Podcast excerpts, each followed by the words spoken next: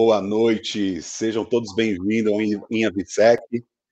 Hoje o tema é ameaça de bomba e plano de contingência aeroportuária. É um assunto extremamente interessante, eu tenho certeza que todos vão gostar. Eu sou o Jefferson Barbosa, é, estou aqui no INAVSEC para ajudar a trazer conteúdos, para ajudar todos os profissionais de segurança da aviação civil, é, com temas relevantes sobre o assunto. É, se você ainda não conhece né, o INAVSEC, eu recomendo é, entrar no site www.jeffersonbarbosa.com.br. Eu aviso já que o site está em construção, mas ali já tem alguns links das redes sociais que você pode entrar: LinkedIn, Instagram, YouTube e Facebook. Tá bom? É, entre lá, e acompanhe, porque a gente vai estar postando várias novidades sobre o Avisec. É, Para quem ainda não conhece sobre a, o mundo Avisec, está no lugar certo.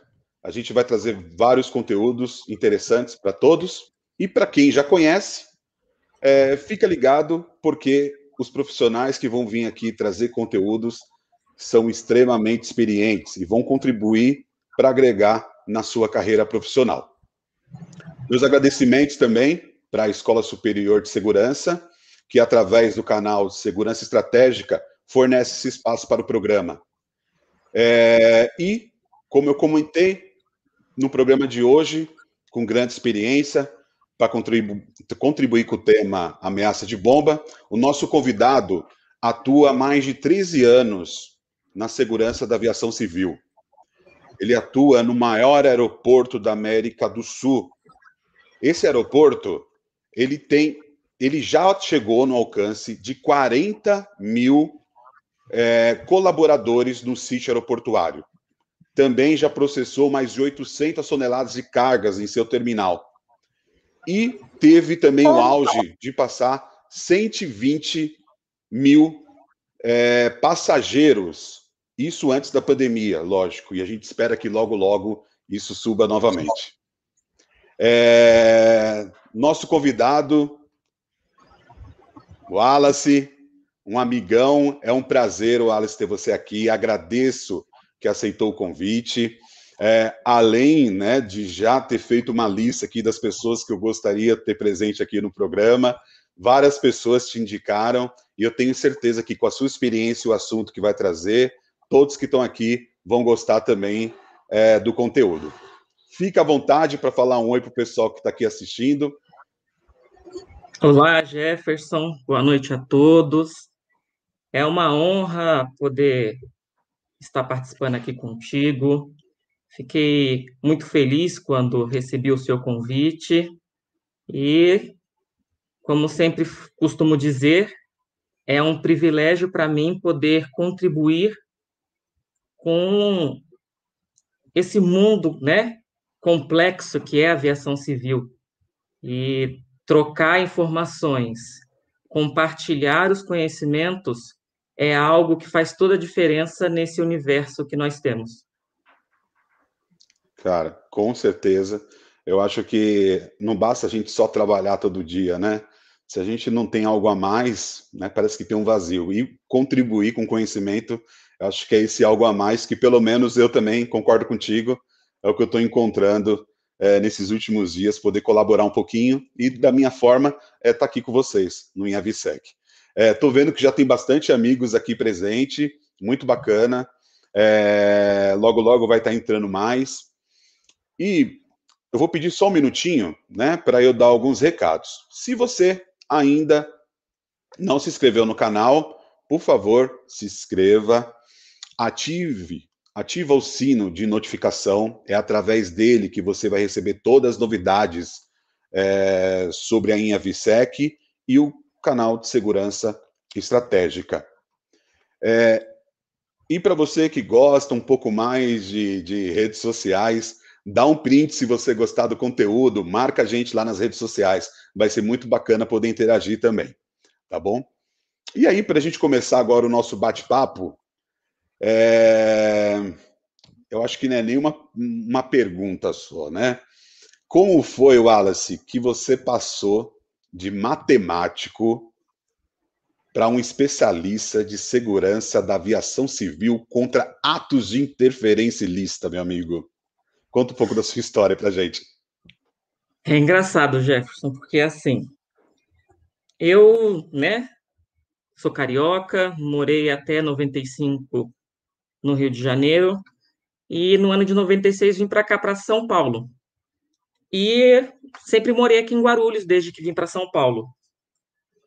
E meu pai sempre falava para mim: "Não, você tem que trabalhar no aeroporto", que a gente morava, né, próximo ali das cabeceiras de pista ali do aeroporto, e ele falava: "Não, você tem que trabalhar no aeroporto". Eu imaginava, eu trabalhar no aeroporto? Não, imagina. O que que aeroporto faz? Só tem avião? Não, não vou trabalhar. E sempre tendenciei para uma carreira profissional na área de exatas. Então, vou fazer matemática. Eu gosto bastante de matemática, sempre me dei bem no colégio nessa matéria e fui fazer matemática. Então, quando eu estava cursando o primeiro ano de matemática, um amigo meu falou assim: Ah, eu trabalho na VASP, mas estou saindo. E para mim sair, eu preciso colocar alguém no meu lugar. Você não quer trabalhar lá? Aí eu, mas vai fazer o quê? Não, você vai trabalhar na área de administração de pessoal e vai cuidar de benefício. Então tá bom, vamos, né? Já que eu só estou estudando, vamos, vou trabalhar. Né?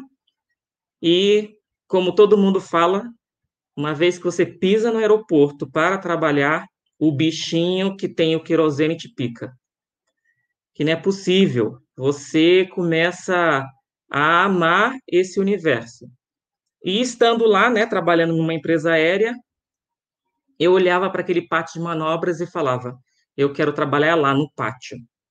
Meu sonho é ficar lá, balizando a aeronave, envolvido ali com a operação. E surgiu, na época que eu entrei na VASP, o processo de admissão para ser profissional de serviço aeroportuário. Aí eu, hum, então vou fazer, né? Vamos ver no que que dá. Fiz, passei, porém não fui chamado. Fiquei na fila de espera. E com isso, o tempo foi passando e a empresa aérea que eu trabalhava entrou num processo crítico. Então, não, vou sair, porque não sei qual que vai ser meu futuro, né? Saí daquela empresa aérea e fui trabalhar numa empresa fora do ramo aeroportuário. Mas não durou nem um ano. Logo, o processo chegou na minha classificação, fui chamado e voltei para o aeroporto para ser profissional de serviço aeroportuário. Quando eu cheguei em casa e vi aquele telegrama, fiquei muito feliz. Um sonho realizado só em voltar para o aeroporto, não, não acreditava. Aí falei, agora que eu vou trabalhar no pátio de manobras. Que algo melhor me esperava fui trabalhar na segurança, fui ser a PAC. Que coisa é essa, ser a PAC? Que negócio é esse? Ficar ali olhando aquela máquina, aqueles desenhos esquisitos, que troço é esse? E olha, Jefferson, não posso dizer para ti, ó, não sei fazer outra coisa a não ser trabalhar na segurança. Porque estando na área de segurança, de APAC, né? Me tornei supervisor de canal de inspeção. Aí do canal de inspeção fui trabalhar no credenciamento, que é outro universo também que, como a gente costuma dizer, é a porta de entrada dos funcionários para atuar no aeroporto, né, onde a segurança começa. Aí do credenciamento eu voltei para o canal de inspeção, mas para ser aí o apoio logístico da operação de inspeção de passageiro. Então, ficava ali cuidando a parte de prover os suprimentos, prover os recursos humanos para fazer a gestão ali das empresas contratadas para operar o equipamento, o equipamento de raio-x. E, estando nessa atividade, te digo que é onde eu tive a maior vivência da minha vida, porque eu conheci, pude conhecer a fundo as legislações de segurança da aviação civil contra atos de interferência ilícita, a bonitinha sigla AVSEC. Então, com isso, né, comecei a lidar com os planos e programas, controle de qualidade, né, porque existia o famoso RBAC 111, que hoje foi suprimido pela RBAC 107. Começou a surgir essa história de teste, a VSEC, o que, que é isso? Comecei também a lidar com o programa de segurança aeroportuária, fazer zoneamento de segurança, participar da Comissão de Segurança Aeroportuária, CSA, e daí em diante foi, até chegar aonde hoje eu estou, né, como analista de segurança, cuidando de todas as interfaces de processamentos de segurança aeroportuária, né, perímetro aeroportuário, segurança de terminais, segurança da carga, interação com as empresas aéreas. Então, de um matemático, quem imaginaria que estaria hoje atuando nessas questões de segurança da aviação civil? É o mundo, né? É, é a vida, é as coisas que Deus põe no nosso caminho. Que quando a gente está lá no início, a gente não entende nada e depois a gente percebe, olha, foi a melhor coisa que Deus poderia ter me dado. Verdade. E assim, eu, eu quando eu entrei na, na, na, segurança da aviação, não tinha ideia do que era isso também, né? Trabalhava já na segurança patrimonial, mas na segurança da aviação era tudo novidade. E aí, até hoje, eu falo que eu não sou da aviação. Tá? Por quê? É uma forma de eu me colocar falando assim, meu Deus do céu, se eu não tiver mais aqui, eu não posso ficar chateado, né? Então eu, eu falo que eu só sou um profissional de segurança qualquer, né? Pelo na aviação ou não, eu, eu, eu, eu vou estar tá, estar tá satisfeito. É, é porque e... é, é, a gente acha, né, que quem é de fora, ah, aeroporto, aviação é só um avião lá, pousa, o passageiro entra, sai, põe lá suas bagagezinhas dentro do avião e vai embora, mas não. Existe aí um, um universo por trás, pessoas envolvidas, né? Que quando a gente está dentro mesmo do processo, a gente entende que o bem mais precioso são as pessoas, né? Então a gente tem que não só prover a segurança do avião, mas sim das pessoas num contexto geral, os profissionais de solo, os passageiros. Então é, que nem você falou mesmo, é um, é um mundo. Legal, cara. Olha, eu tô vendo as mensagens aqui, Wallace. É, a gente tem pessoal de São Paulo, pessoal do Guarulhos, Santos, Minas, Santa Catarina, Porto Alegre, é, Campinas. Tem muita gente, hein? E a gente está espalhando aí pelo Brasil inteiro, cara. Bauru. É bom quando, é bom quando isso acontece que a gente não se sente sozinho, né? É isso aí. Cara, me fala, a gente estava falando um pouco da, da, dos cursos, capacitação. É, fala um pouco dos cursos que você teve, a capacitação na área da, da segurança da aviação. É, e esse é um ponto bastante importante, viu, Jefferson? Porque todo mundo acha assim, ah, segurança é, vai lá, a partir do momento que você trabalha no raio-x, você já sabe como que funciona a segurança. A partir do momento que você vai lá para tirar o crachá, você já sabe, né? Um pouquinho como funciona o aeroporto, mas não. Esse processo de capacitação que está nos moldes de hoje é de extrema importância. Então, precisa ter toda ali aquela parte de preparo inicial, um aprofundamento do conhecimento, para você poder desenvolver a sua atividade. Eu sou, né, o filhote lá da Resolução 63, que existia lá o básico, a VSEC, o raio-x, o famoso e temeroso, né? A prova prática da ANAC. Então, eu segui todos esses passos aí. Fiz o básico, depois o operador de raio-x, depois o gerenciamento, a VSEC, que hoje, né? Esses dois últimos cursos, o operador de raio-x é a inspeção de segurança pelo RBAC 110, o gerenciamento AVSEC hoje existe uma divisão, né, que é o AVSEC operador de aeródromo e o AVSEC operador aéreo, ao qual eu fiz os dois. Além disso, acabei me apaixonando por essa questão regulatória e na época da Resolução 63, eu fui um dos alunos da última turma de capacitação de auditor AVSEC, que era o curso que a ANAC ministrava, né, que hoje, infelizmente, não existe mais essa capacitação. Então, é uma capacitação que faz toda a diferença, ainda mais eu que mexo com os processos de controle de qualidade, né, auditoria, inspeções, análises. É um, era um treinamento de grande relevância, ao qual eu fiz.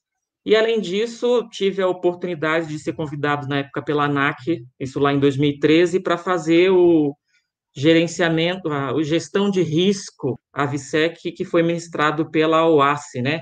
Para quem é novo aqui e não conhece o que é a OASI, que é a Organização Internacional da Aviação Civil, né? O OASI em português, ICAO em inglês, que é a organização que faz todo aí o processo de controle de segurança mundial. Então, foi um, um curso muito interessante, gostei bastante e fez toda a diferença para mim, ainda mais para poder lidar com os processos de análise de risco que hoje as empresas que estão envolvidas com a aviação civil precisam realizar.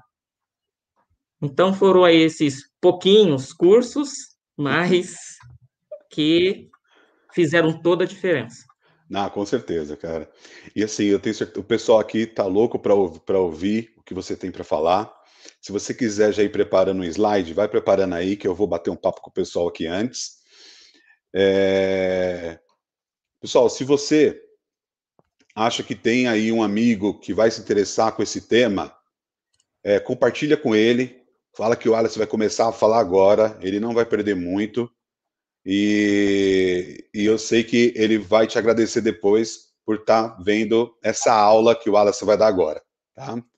É, ó, um amigo de Londrina, tem outro de Confins, que diz que foi aí parceiro é, da época de Total. Muito bacana, pessoal. Wallace, eu vou colocar agora a sua apresentação. Fica à vontade, tá? Perfeito, Jefferson. Espero que todo mundo goste. Está aqui aberto, é um bate-papo. Podem né, fazer as suas perguntas, que o importante aqui é a gente compartilhar o conhecimento sobre esse assunto que parece ser assim uma coisa impossível de acontecer, mas que toda e qualquer empresa, não só no aeroporto, mas qualquer empresa está sujeita a uma situação de ameaça de bomba. Então, vamos aí ao compartilhar e estou aqui à disposição de todos. Então, aqui o, o tema proposto, proposto para a gente bater um papo é ameaça de bomba, plano de contingência aeroportuária. Então, esse é um, tópico que está presente na legislação da ANAC, então, tanto no RBAC 107, que é o Regulamento Brasileiro da Aviação Civil, destinado ao operador de aeródromo, como também no RBAC 108, que é do operador aéreo, existe lá o apêndice específico que trata do plano de contingência do aeródromo, que necessita prever as medidas de contingência para uma situação de ameaça de bomba. Então, nesses meus 13 anos aí de segurança, eu já cheguei a me deparar com algumas situações onde foi perceptível que algumas pessoas se depararam com essa pergunta: se ameaça de bomba existe, se não é. Como assim? É uma coisa que acontece só lá no fora do Brasil? Aqui não tem terrorista, aqui não tem ameaça de bomba. Não, isso deve ser coisa aí que inventaram e colocaram na legislação. Mas será que existe? Não sei, hein? E o outro ponto que eu também já vi pessoas assim, com uma interrogação bem grande na cabeça é: por que alguém faria uma ameaça? Por quê? Para que fazer uma ameaça? Pois bem, o terror, antes de, para a gente poder entender essas, essas duas perguntas que eu estou propondo aqui, a gente precisa entrar um pouquinho, dar uma leve pincelada na questão de terrorismo. Porque o terrorismo, ele é um dos fenômenos mais temidos da atualidade. E quando a gente fala de terrorismo, qual que é a, a primeira coisa que vem à mente? 11 de setembro, né? Eu costumo comentar durante os exercícios que somos obrigados pelo regulamento a desenvolver e ministrar num, no aeroporto, né, que um deles é o exercício simulado de ameaça de bomba, de que existe o antes e o depois do 11 de setembro, né? Assim como existe o antes e depois de Cristo. Então existe aí o antes e o depois do 11 de setembro. Tudo bem que existiram, né, antes do 11 de setembro, situações aí que também trouxeram terror para a aviação civil, mas o 11 de setembro é o mais presente hoje na humanidade. E o que será que é terrorismo, né? Terrorismo. Osama Bin Laden. O que é terrorismo? Então, para né, todo mundo ter uma ideia, o terrorismo é muito antigo. Ele surgiu lá né? Os, isso falando assim de terrorismo moderno, que é esses dos moldes aí do 11 de setembro, dos explosivos líquidos. Então, esse terrorismo moderno surgiu no século XIX. E a maioria das ameaças teve uma forte presença aí no século que nós vivemos, que é o século XXI. Mas o terrorismo ele teve origem lá no século I depois de Cristo. Então, olha, para a gente poder ver como o negócio é bem antigo. E lá em, no século I antes, depois de Cristo, o grupo dos judeus radicais, o que, que eles faziam? Eles atacavam os povos judeus ou não judeus pelo simples motivo de não terem o mesmo posicionamento religioso que eles. Então, ah, você não não concorda, não concorda com o mesmo princípio religioso que eu tenho, então vamos te matar. Então, começou a surgir lá atrás. E o terrorismo, por si só, né, a definição bem clara é que ele é um ato de causar terror nas pessoas. Então pensa assim, você tá, né, na, na sua vida cotidiana e alguém te liga e fala: "Ah, tem uma bomba no aeroporto de Guarulhos. Vou explodir o terminal 2 inteiro.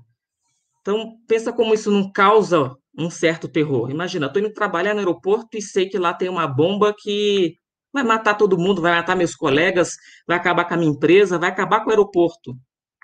Então, o terrorismo, a definição dele é claramente isso: causar o terror usando a violência física ou psicológica, e com o objetivo de intimidar a sociedade. Então, olha o que o 11 de setembro causou, né? Intimidou a sociedade inteira. Como que alguém é capaz de sequestrar uma aeronave e jogar contra um prédio? Então, esse, essa é a definição de terrorismo. E também de impor ideologias fundamentalistas seja ela de natureza política, religiosa ou qualquer outra. E os ataques terroristas, ele tem a finalidade de gerar medo na população, ou no governo, ou por regras, enfim, fazer algo que cause impacto na população, cause impacto no mundo. E daí nós temos algumas formas de terrorismo. Então, vou citar aqui algumas para a gente poder entender mais ou menos em que cenário o nosso país está. Então, nós temos aí o terrorismo revolucionário, né, que é aquele que surgiu no século XX, que está aí, que é conhecido como guerrilheiros urbanos marxistas. O que, que é isso? Nada mais é que o terrorismo comunista, né?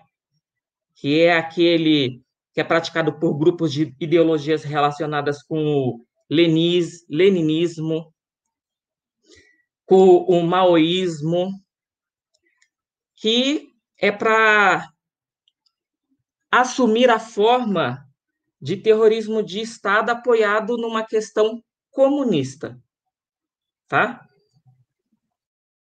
Temos também o terrorismo nacionalista, que é criado por grupos que desejam formar um novo Estado, uma nova nação, dentro daquilo que já existe. E esse é o caso do grupo do ETA na Espanha, né? Então, hoje a Espanha tem um problema aí com esse grupo extremista que é o ETA, aonde o povo basco não se identifica como espanhol. Então, com isso, eles acabam criando situações e cenários por meio da pressão psicológica. Temos também o terrorismo de Estado.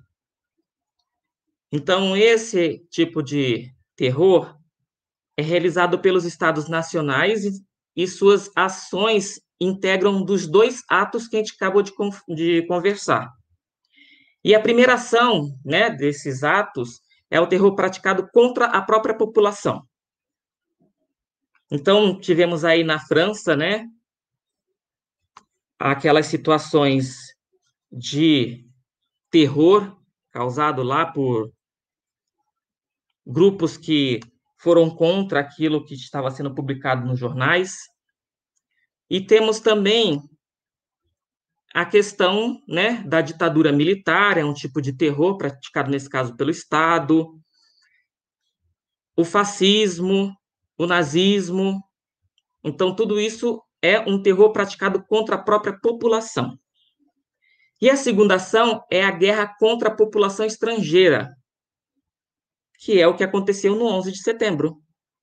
Então, tivemos aí a ideologia muçulmana, né, imposta pelo Osama Bin Laden, que ia contra os Estados Unidos. Então, esse é um terrorismo de Estado.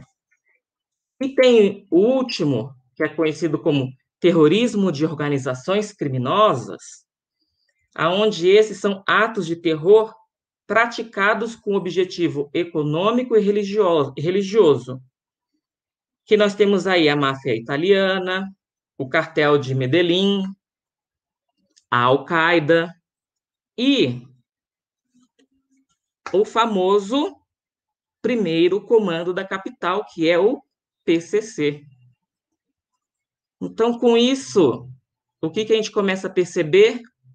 Opa, então o Brasil está suscetível, sim, a um ato terrorista né? Porque nós temos aí uma facção criminosa instalada no nosso país que é capaz de praticar terrorismo. Então, com isso, a gente já começa assim, a perceber um, se tem uma possibilidade de prática de ato terrorista no nosso país, então, será que a ameaça de bomba existe mesmo? Então, estamos começando a perceber algo aí. E por que alguém faria uma ameaça? Por que será? Então, só para a gente poder lembrar que uma ameaça ela é praticada para poder intimidar alguém impondo-lhe temor. Então, esse é um primeiro item para alguém fazer uma ameaça. Segundo, intimidar ou coagir um governo disposto a alcançar um objetivo. Terceiro, causar perigo efetivo, individual ou em grupo, por motivos políticos, religioso ou ético, racial. Hum.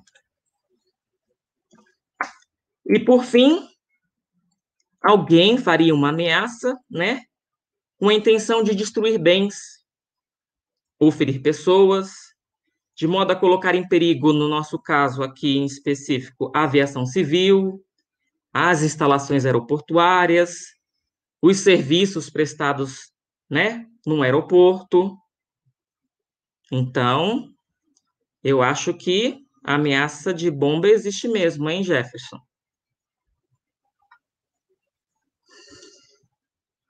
E existe tanto que, do primeiro semestre de 2018 até o primeiro semestre de 2019, nós tivemos no nosso país 24 ameaças de bomba de grande relevância. Né? Então, hoje, por uma força de requisito normativo, lá estipulado no RBAC 107, a ANAC exige que qualquer ameaça, qualquer ocorrência, qualquer vulnerabilidade que aconteça ali no nível da aviação civil, seja emitido um documento de segurança da aviação civil, né? O para quem é da área Avisec conhece o famoso DSAC.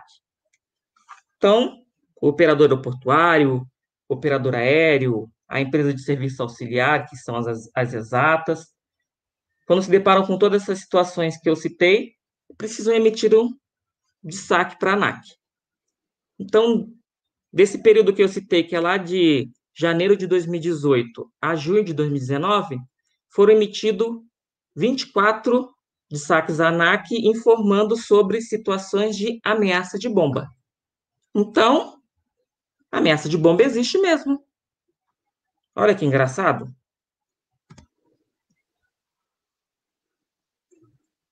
E o que, que seria ameaça de bomba?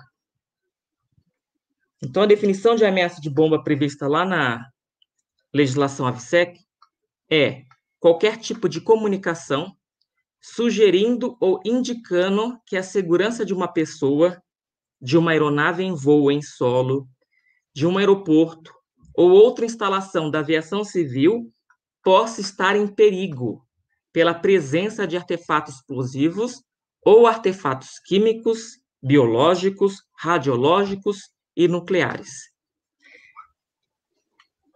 Para quem não tem assim, né, um, um conhecimento profundo do que traz a legislação, tanto nacional como internacional, a gente acaba achando que a bomba é só aquele TNT lá, né, que tem nos desenhos, que tem um reloginho e que a qualquer momento explode.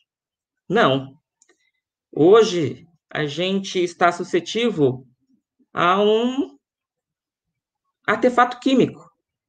Não necessariamente lá uma massa orgânica atrelada a um relógio com uma bateria para explodir. Não. Líquidos, né? Se entrado em contato, podem trazer aí explosões e é uma ameaça. Artefato biológico também. Deixa eu fazer um comentário, né? Que você. Claro. É, você falou, né, que o, o, artefato explosivo não é só aquele TNT, né? Que o, com reloginho. Exato. Mas eu até comentei esses dias num evento e eu sempre faço esse mesmo comentário, né? A gente teve um evento, acho que em Curitiba. Se os colegas souberem, pode comentar aí, tá? É, na época dos Jogos, eu não sei se foi os Jogos Olímpicos ou na Copa um passageiro tentou passar no canal de inspeção com um artefato, um simulacro desses modelinhos de TNT, né, com os canudinhos, fio, reloginho e tudo mais. Né? Ele falou que era um simulacro que ele fez para um trabalho de escola por filho. Ele era uma pessoa inteligente, não era qualquer um. Ele fez aquele projeto, era, era, ele, ele é dono de uma universidade no Rio de Janeiro, então não era qualquer um, né? Naquela época, várias pessoas estavam tentando entrar no aeroporto para mostrar a fragilidade dos aeroportos do Brasil para grandes eventos. Né? E aproveitando para se aparecer. Aconteceu com vários jornais, e eu, a, a, gente acredita que aquela pessoa também foi com aquele viés. É, ele foi preso, né? Ele, o canal de inspeção identificou aquele simulacro e foi preso. Aí eu sempre pergunto, né? Beleza, aquilo não era bomba, os especialistas sabem que não é. Mas se um cara desse entra dentro de uma aeronave e levanta aquela bomba, é, a maioria, a gente vai falar que tem 100 pessoas na aeronave, todas as 100 pessoas primeira vez que viu uma bomba na vida foi o coiote correndo atrás do Papaléguas no desenho. E a bomba Exato. que eles viram sempre foi aquela, o TNT com o reloginho, né? E uhum. fazendo barulhinho. Então é, é, aquela, aquela visão que o pessoal vai ter. E isso dá, é, causa um pânico tanto quanto uma bomba, né? Dentro de uma aeronave. Sim. Se eu tô dentro desse avião, eu vou querer pular fora. isso mesmo. Deus me livre. Não, que isso. Pode ser até um de mentira. Pode ser até, Jefferson, já teve situações aonde, né, aqui em São Paulo tem a famosa 25 de março, né? É aí o, o, o shopping, né? Que o povo se esbalda para comprar o que bem quiser. E lá tem um famoso relógio que é o, esse desenho aí do TNT. Então, que é então, vendido no né? aeroporto também. Eu já vi numa loja Sim. no aeroporto vendendo, é. E já se deparamos no raio-x, isso eu na época, né, que era a PAC, um negócio desse, acabou, pronto. Vou saber eu que é um relógio, se não é um negócio de verdade. Deus me livre, não. E não deixa de ser uma ameaça. Porque quem garante se é verdade ou mentira, né? Eu não quero pagar para ver, não.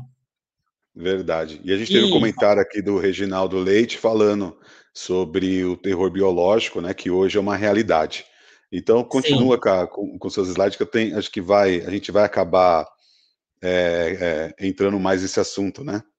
Sim, porque, como eu estava comentando, Jefferson, não temos que só se ater, e isso principalmente ali, o, o APAC, né? Porque o APAC é a figura que mais fica evidente quando a gente fala de segurança da aviação civil. É, eu costumo brincar dizendo que nas Olimpíadas nós temos o nosso mascote, né?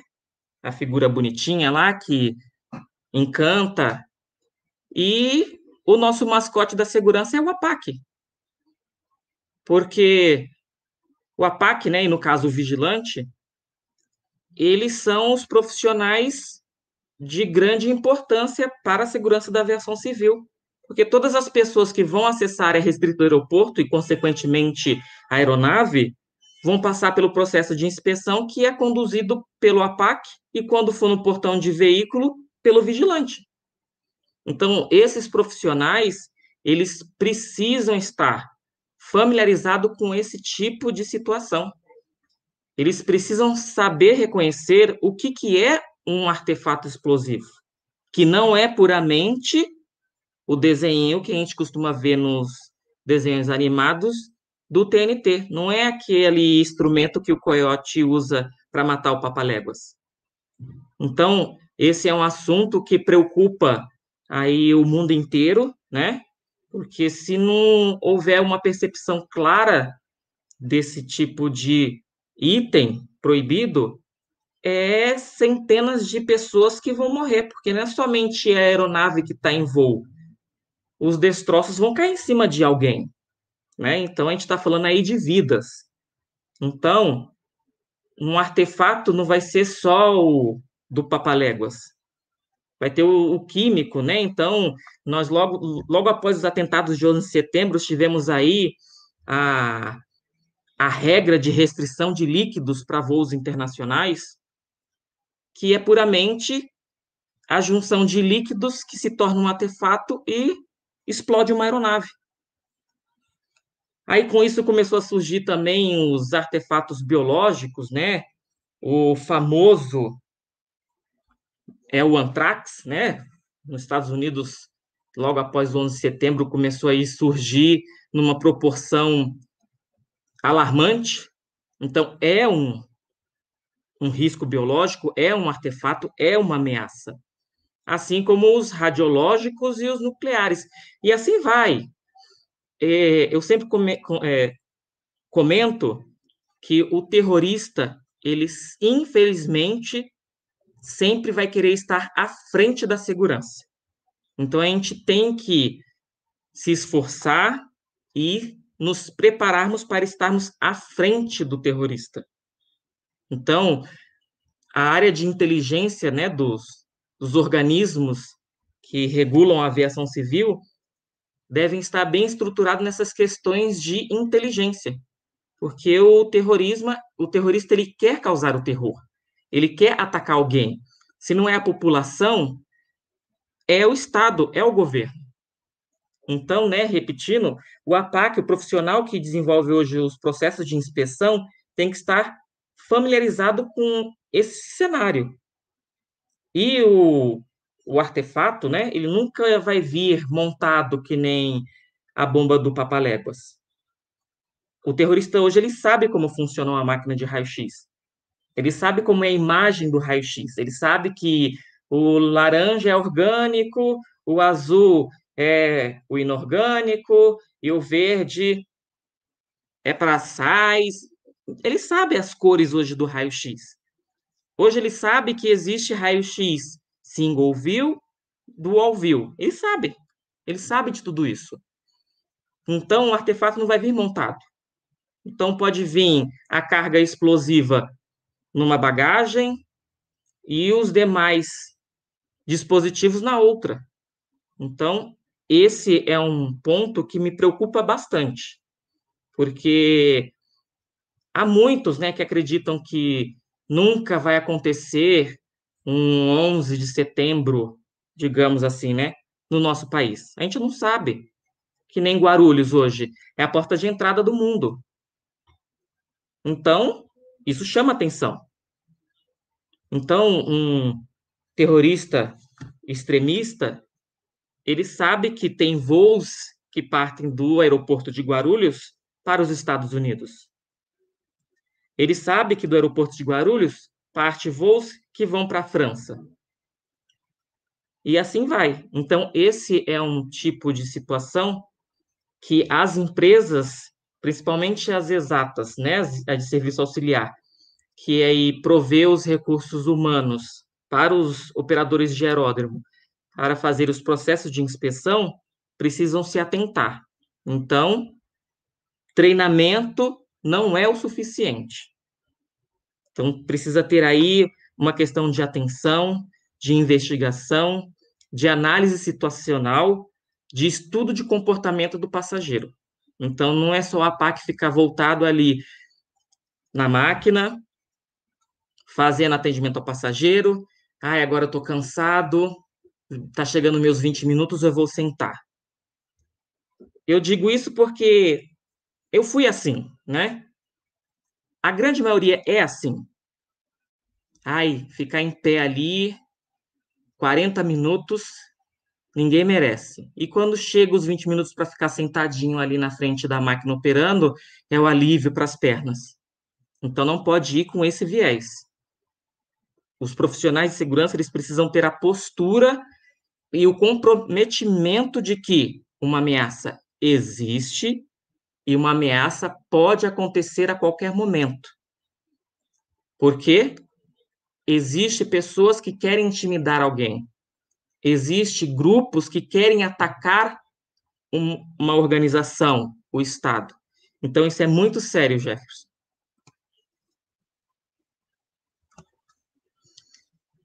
E para a gente poder ver que a ameaça de bomba não é uma coisa fictícia, não é uma receitinha de bolo que está lá na legislação, que ela existe sim, vou trazer aqui alguns exemplos do que aconteceu no ano de 2020. Né? Então, lá em 2020, em março, começou Covid, Covid, coronavírus, né? Mas o mundo continuou. E a ameaça de bomba aconteceram. E uma delas foi lá no dia 9 de agosto de 2020. E um domingo, né? Tem pessoa que pensa assim: ah, ameaça de bomba só acontece de segunda a sexta, né? Porque é onde tem a parte administrativa de um aeroporto e tem mais pessoas. Não, ameaça de bomba acontece a qualquer dia e a qualquer momento. E aqui é um exemplo desse, né? Então, tínhamos aí um, um avião, um Boeing 787, que causou grande transtorno nos Estados Unidos. Então, um passageiro, né, a bordo da aeronave, surtou e disse que tinha uma bomba a bordo. E sempre aquilo que eu costumo dizer: toda e qualquer ameaça tem que ser levada a sério. Não quero, né, nunca estar presente num local que houver uma ameaça real. Mas a partir do momento que houve uma ameaça, ela deve ser considerada como um fato que poderá acontecer. Então, a empresa aérea, juntamente com o operador do aeródromo, fez os processos, né, cumpriu os protocolos que está previsto nos planos de contingência. O comandante da aeronave comunicou o fato, então a Polícia Federal foi acionada, respeitando lá os critérios estabelecidos. O passageiro foi desembarcado, levado até um hospital, porque percebeu-se ali que ele tinha um transtorno psicológico. Mesmo ele sendo maluco, o procedimento tem que ser seguido, né? Então foi feito o procedimento aí de cães farejadores para revistar as bagagens, tanto de mão como de porão.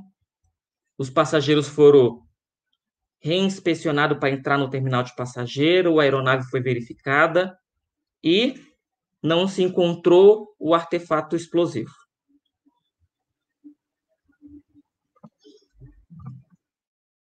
Outro fato também em 2020.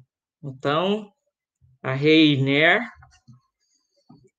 lá no seu dia 17 de julho de 2020, foi surpreendida aí por um britânico de 51 anos de idade. Então, ó, então mais uma dica, não é só jovens que fazem ameaça de bomba é qualquer pessoa. Então, temos aí, né, uma pessoa de 51 anos, digamos, uma pessoa com uma vasta experiência, que resolveu fazer aí uma ameaça de bomba também em pleno voo. Então, a, era um voo que fazia o trajeto entre Londres e Oslo, que teve uma ameaça de bomba. Então, a ameaça de bomba não tem só nos Estados Unidos. Então, é, é outra situação também, porque hoje todo mundo, ah, Estados Unidos estão lá, tem bomba. Então, não é só destinado a um determinado país. Outra ameaça em 2020. Então, bem perto daquela. Aquela foi no dia 17 de julho, essa aí foi no dia 13 de julho, olha só. Então, para a gente ver que não existe data e momento certo. Pode acontecer a qualquer instante. Então, de novo, um Boeing, né? Nesse caso, um 737. Estava voando da Cracóvia para Dublin e teve trajet seu trajeto desviado por uma questão de uma ameaça de bomba. Os pilotos, né, fizeram aí o, os processos de socorro, né, que rege o protocolo, pois um recado tinha sido encontrado no banheiro da aeronave. Então, mais outra situação. A ameaça de bomba não é só ir por telefone, não é só verbal, né? Que nem os outros casos lá, que o passageiro a bordo falou que estava com uma bomba. Então, temos também ameaça de bomba escrita. Então, essa aí era um recadinho que estava no banheiro da aeronave. É verdade? Não é? Não sei é uma ameaça. Então tem que ser tratada. Então, esse bilhete alegava que havia explosivos a bordo do avião. Então a aeronave mudou sua trajetória. No momento que foi declarado pelos pilotos, né, o chamado de socorro, dois caças escoltaram essa aeronave até que ela teve seu pouso sem incidente e os passageiros desembarcaram para fazer os procedimentos que estavam previstos no plano de contingência da empresa aérea e do operador do aeródromo.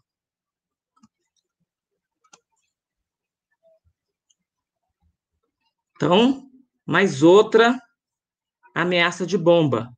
Então, agora envolvendo a Latam. Então, tem Latam hoje no Brasil? Tem. Latam, uma né, grande empresa que tem voos em vários aeródromos do nosso país, também teve lá em 16 de agosto de 2018 uma ameaça de bomba. E essa ameaça de bomba envolveu aí quatro voos, tanto da Latam como da Sky Airlines. Então, esses voos estavam lá no Chile e no Peru, tiveram uma ameaça de bomba, faziam rota para Lima, Santiago, e teve que fazer um pouso forçado no sul do Peru. Aí no aeroporto de Santiago, três aeronaves que haviam recém-decolado tiveram que retornar para o aeroporto, fazer os procedimentos e, graças a Deus, era um alarme falso. Mas mesmo assim, os protocolos previstos foram cumpridos. Então, isso que é o importante, Jefferson. Sempre os protocolos serem seguidos, tá? Bom, então, se o, se o aeródromo tem lá no seu plano de contingência que tem que fazer isso, isso, isso, é isso, isso, isso que precisa ser feito. Não adianta, ah, não, acho melhor fazer isso. Não. Tem que cumprir aquilo que está estabelecido. Porque já se sabe, né? Porque hoje além do exercício simulado de ameaça de bomba que o operador do aeródromo ele necessita realizar, existe também o exercício simulado de apoderamento ilícito de aeronave, que é o ESAIA, que através desses exercícios eu vou checar se os meus protocolos previstos lá no plano de contingência estão adequados. Então não é algo, né, que você deve conhecer, né, que você também tem essa vivência, que não surgiu da cabeça, ah, surgiu da cabeça do Wallace fazer isso. Não. São protocolos que foram verificados, testados e checados. É, isso, isso, quando você pega para ver a história da aviação, é interessante porque sempre depois de algum momento é, especial na aviação, né, é, algum desafio, no começo, quando na criação da aeronave, Primeira Guerra Mundial, eh, a criação das empresas aéreas, a gente percebe que teve algum evento, que são as convenções, que não cabe a gente entrar em detalhe aqui, que nada mais é de quando foi colocado um plano de mitigação de algum risco, né? Exato. Então, diante também dos atentados, ameaça de bomba, que né, nos anos 70, 80, 90 e dá para ver aqui que recente, né, todos os casos, é, tem ações de mitigação que aí vem esses planos que você acabou de comentar. E aí, Wallace, eu queria que você desse assim algumas dicas para o pessoal, né, que estava no aeroporto, ou para saber como que são essas ações, enquanto você é, dá uma respirada aí e, e, e, toma mais um gole de água. É, quero pedir para o pessoal que ainda não deu seu like aí para o Wallace, né? Ele está vendo aí que a gente está com mais de 50 pessoas assistindo, só tem 20 likes, tem alguma conta que não está batendo, então vai lá, dá seu like para ele, é... ele vai ficar feliz, eu tenho certeza disso. E deixa eu ler alguns comentários aqui. Eu estou evitando, pessoal, colocar é, as mensagens para o Wallace e lendo durante o, o, o, o discurso, por quê? Porque está tampando um pedaço do slide dele. E o assunto é tão importante que eu não quero atrapalhar o conteúdo. Eu tenho certeza que quem assistir vai ver isso como uma aula. E aí eu tampo a informação ali, não é bacana. Mas aí a gente está com mensagens bacanas do Lucas Miranda, é, né, falando que você é um grande profissional. Obrigado. O nosso Lucas. amigo Cláudio Miranda também né, parceiro nosso aí, a Visec, é, agradecendo a iniciativa, obrigado, Cláudio, e também fala, é, é, é, comentando sobre você, um excelente profissional e amigo de longa data. E tem um parceiro seu aqui que eu acompanho ele nas redes sociais também, sei que é um grande profissional, Rafael Fernandes, né, que trabalhou contigo. É, se eu não me engano, ele está no metrô. Tá, Rafa é, é uma, uma figura ilustre, é um profissional assim que eu posso dizer, Jefferson, de grande gabarito, viu? E eu, assim, me abrindo contigo, posso te revelar que eu fui agraciado por Deus, viu? Porque durante toda a minha trajetória profissional, eu sempre tive grandes profissionais que me deram assim um ensinamento que eu não tenho como pagar o, aquilo que eles me transferiram. Então foram profissionais que eu tenho grande respeito, grande admiração e uma grande gratidão. Pô, eu acho que é, a gente tem sorte, né? Às vezes trabalhar Temos. ao lado de grandes profissionais. Eu sei Temos. como que é isso e falo que dividir, né, durante a, a, nossa vida profissional aí até algumas operações contigo é um prazer também, Wallace. E aí é não mesmo. para, tá? Só não para de entrar gente aqui. A nossa amiga Tereza, né, mandou várias mensagens aqui já também. A Uma Kelly, ilustre. A Kelly, Duas figurinhas. Que... é demais, né? Que tá fazendo um trabalho muito bacana é, formando vários grupos para discutir sobre a, a, aviação, e aí não para, tá? Tem bastante gente eu, aqui, e aí, pode falar. Eu admiro bastante o, o trabalho que a Kelly faz, né?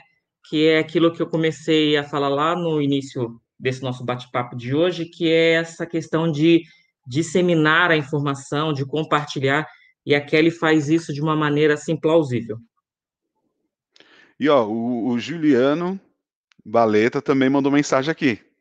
Ah, eu não vou né? nem. Esse eu nem comento. Eu sou ele, suspeito, não posso Ele falou para você depois falar um pouquinho também sobre a cultura de segurança atual, tá?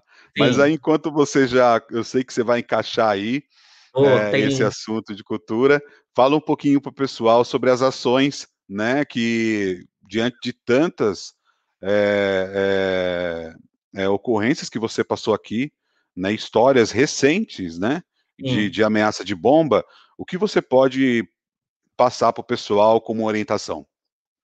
Ó, oh, Jefferson, aqui eu, né, apresentei até agora situações que envolveram voos, né, passageiros, uhum. né, então, passageiro a bordo que teve um surto psicótico e deu ameaça de bomba, então envolvendo passageiros.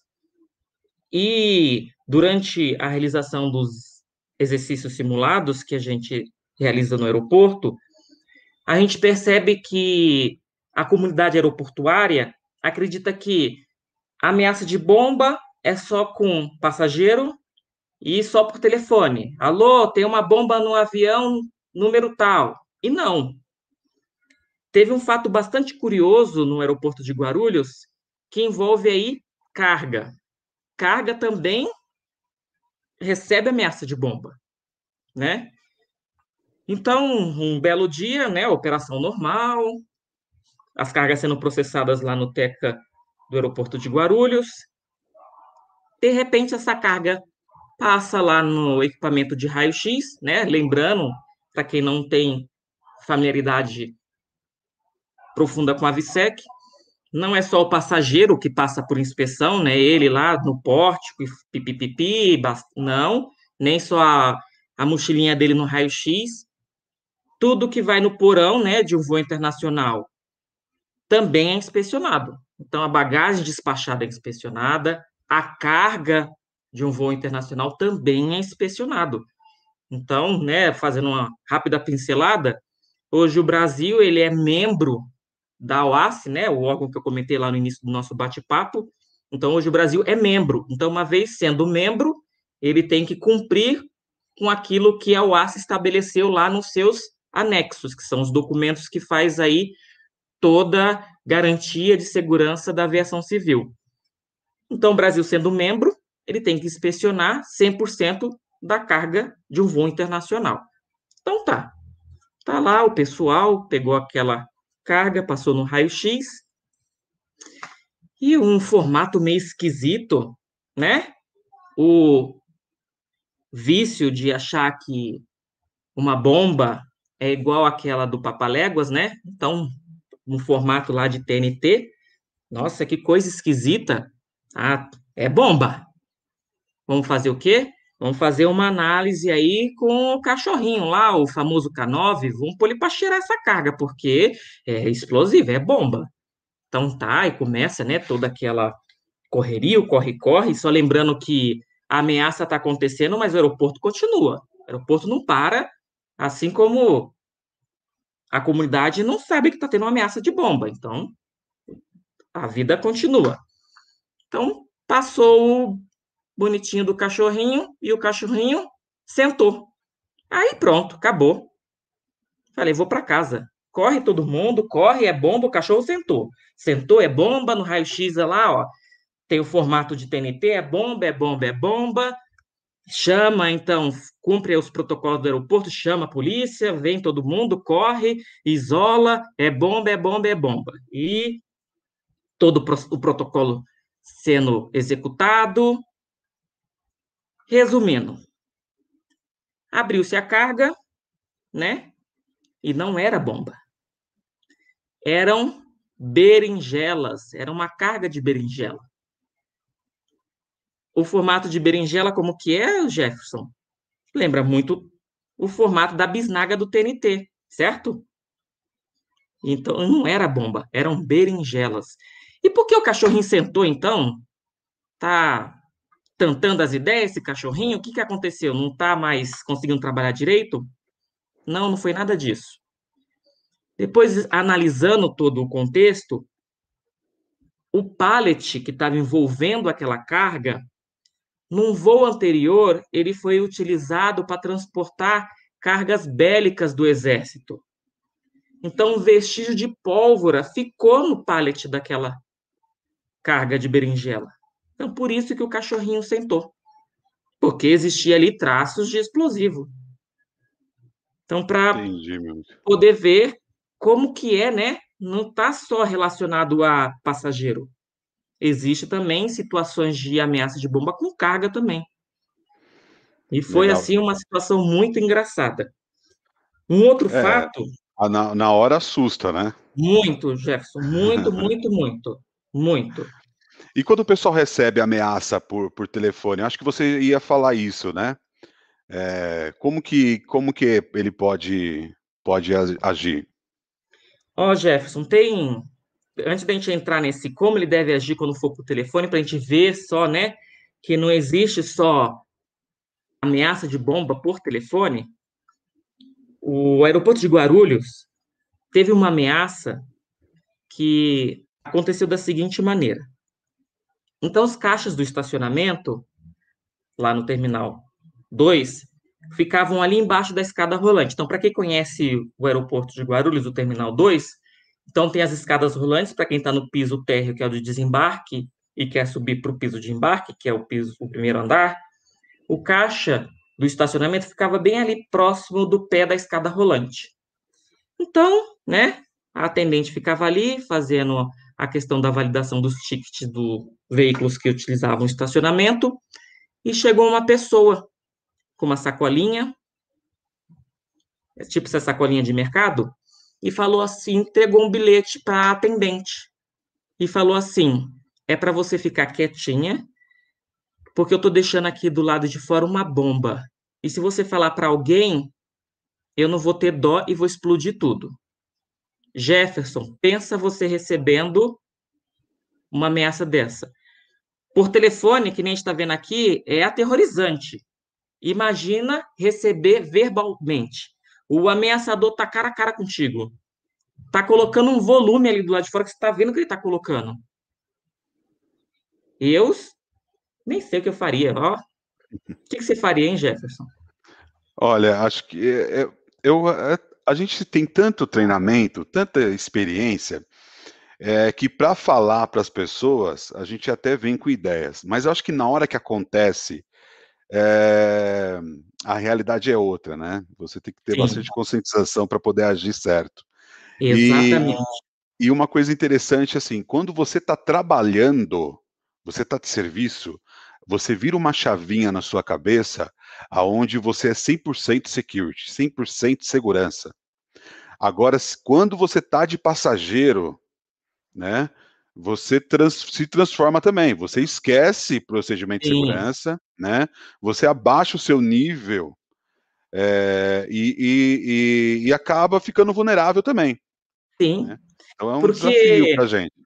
Eu, eu posso dizer assim, ó, que eu posso estar tá, que nem tô aqui falando para vocês, daqui a pouco vou falar como que faz como que tem que acontecer, mas na hora do vamos ver, a gente não sabe a reação do ser humano, né? E pode travar, pode acontecer alguma coisa. Por isso que é que nem você falou mesmo, a questão de estar focado, estar treinado, estar preparado. E essa atendente do caixa do estacionamento, posso dizer para você, estava preparada. Graças a Deus que ela estava preparada. Porque ela recebendo aquele bilhete e o diálogo que houve com o ameaçador, ela ligou no centro de operações de emergência assim que ele deixou o local. Ela pensou: não me importo se ele vai apertar o botão, se ele vê que eu estou ligando. Eu vou buscar uma maneira aqui de agir discretamente e cumprir o protocolo do aeroporto. Porque hoje, né, existe aí a atividade de conscientização com a VSEC, onde é abordado essas questões de como o funcionário do aeroporto, independente dele ser segurança ou não, como ele tem que agir. E isso foi, assim, o diferencial que aquela profissional teve. Ela ligou no centro de operações de emergência, no COI, e avisou: Ó, oh, eu tô aqui em tal local, veio uma pessoa vestida de tal maneira, entregou um bilhete para mim dizendo que está colocando uma bomba aqui no aeroporto e ele colocou uma sacola com volume. O que que eu faço? E com isso, todo o protocolo foi adotado. Então, foi montada aí a assessoria de avaliação de risco, o COI fez os acionamentos previstos, acionou a equipe de segurança que foi lá com o equipamento detector de traços de explosivo, né, o famoso ETD, examinou aquele volume com cuidado. O equipamento, Jefferson, acusou positivo para traços de explosivo. Então, de uma ameaça tornou-se para realmente uma bomba, um artefato explosivo plantado.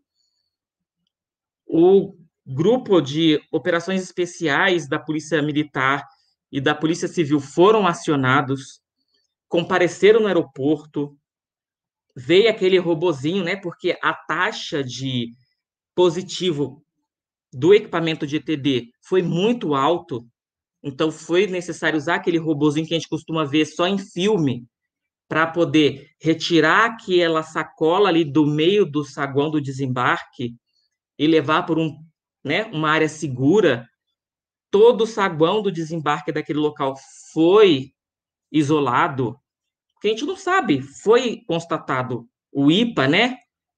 O índice positivo do artefato deu positivo, então é uma bomba. Então o protocolo tem que ser seguido.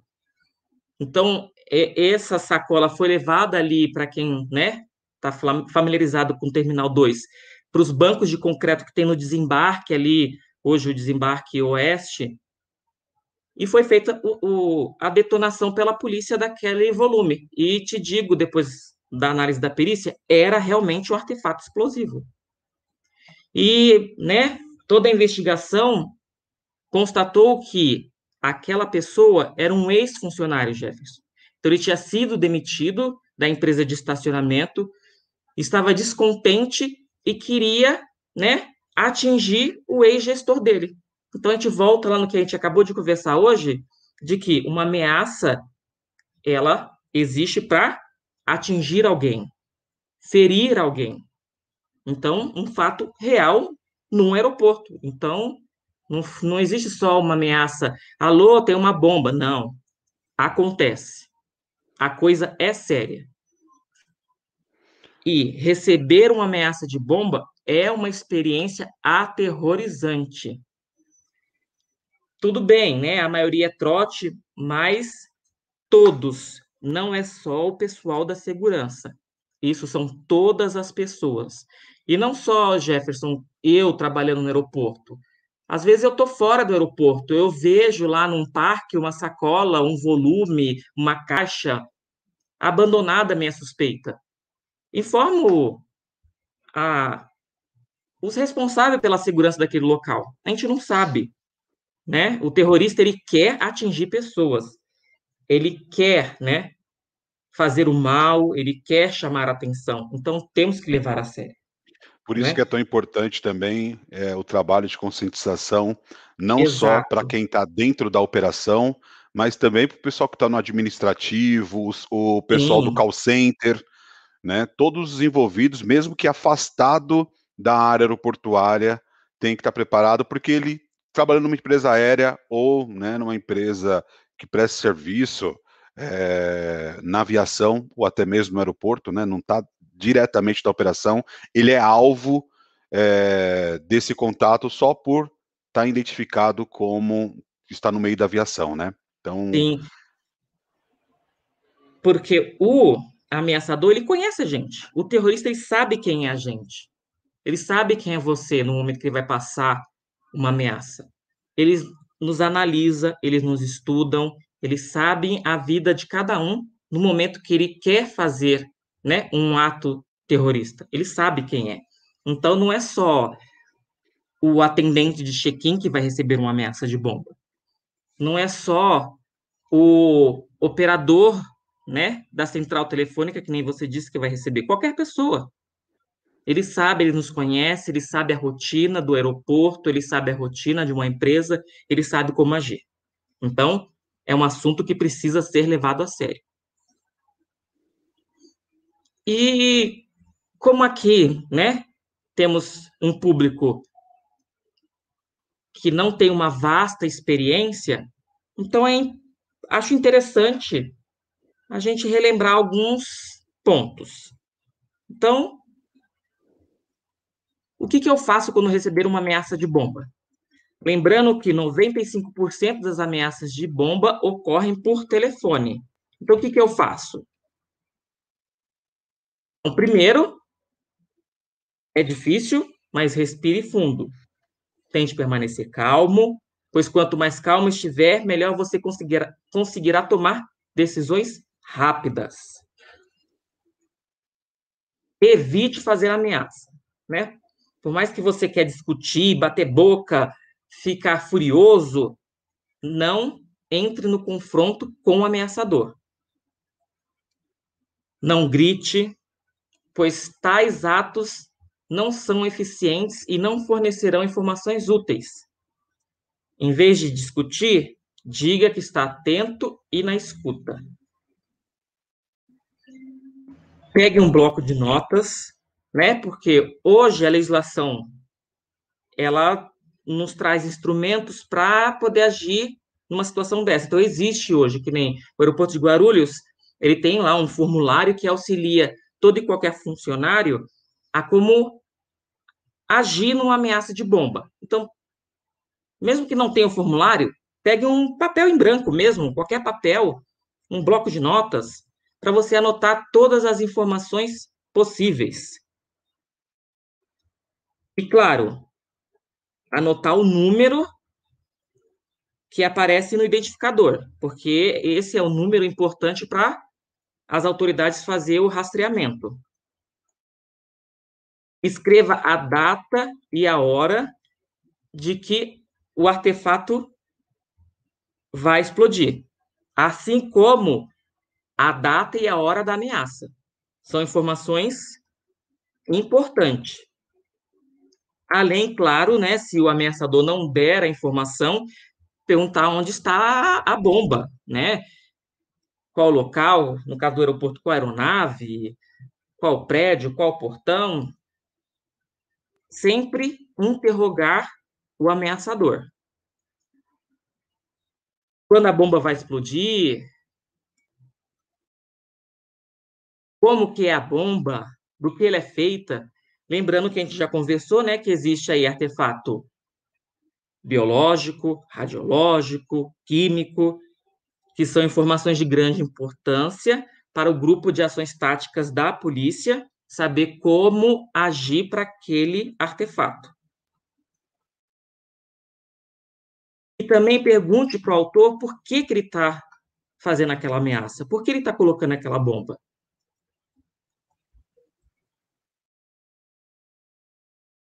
Se o autor não se identificar, vale a pena, né, perguntar o seu nome, ou caso ele use, que nem está aqui na tela, o nome que ele der, Vingador da Noite, ó, Homem de Ferro, enfim.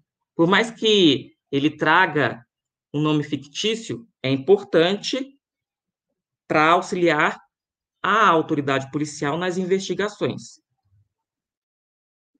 E sempre ser persistente. O autor da chamada pode reter informações úteis, de grande importância, então faça as perguntas. E uma boa técnica é repetir o que ele está falando. Então aqui temos um exemplo. Eu vi que você plantou uma bomba no voo. Pode me dizer por quê? Então, abrir um diálogo com o ameaçador. Insistir, obter o maior número de informações. É importante também anotar os ruídos do fundo da ligação.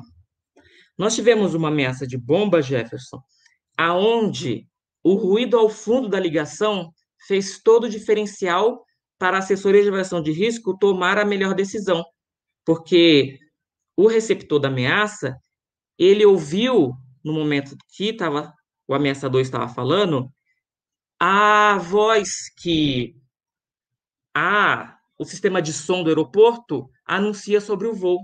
Então, epa, o ameaçador está aqui no aeroporto. Então, é importante se atentar a esse detalhe, ao barulho que existe ao fundo da ligação. E também os seguintes detalhes são importantes: o sotaque da, do ameaçador. Ah, o, o ameaçador estava tossindo, espirrando, estava com uma respiração profunda. A, a linguagem dele era diferente, a voz na, na, nasalizada era diferente. Então, isso é importante. Assim como também na entonação. Algumas pessoas podem entregar informações importantes baseadas na escolha de palavras e tom de voz. Então, se ele usa um linguajar um pouco mais rude, já diz um pouco que tipo de ameaçador é aquele. Se tem gírias, então, uma simples né, percepção do tom da voz, das palavras escolhidas, consegue auxiliar as autoridades policiais nas investigações de quem é aquele ameaçador. E revisar as notas. Então, terminou a ameaça, revise tudo que ele anotou. E o mais importante, não guardar a informação para si.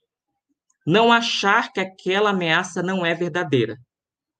Ah, a ameaça de bomba que eu recebi é: tem uma bomba no aeroporto. Ok. Que aeroporto? Nesse aeroporto? Ah, então é trote. Ele falou que tem uma bomba no aeroporto, não tem só aeroporto no Brasil. Nós recebemos uma ameaça de bomba desta maneira. Ainda bem que o receptor passou a informação para o COI, porque naquele dia, Jefferson, nós estávamos tendo uma conexão e um dos passageiros era o Sérgio Moro. Então, olha a relevância.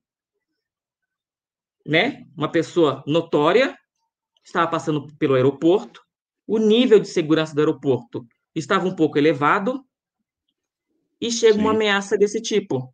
Então, é um, um fato sério. É, tem, não, pode, não pode, pode descartar estar, a né? possibilidade, né? né? Exatamente. O aeroporto pode estar numa rotina um pouco diferente.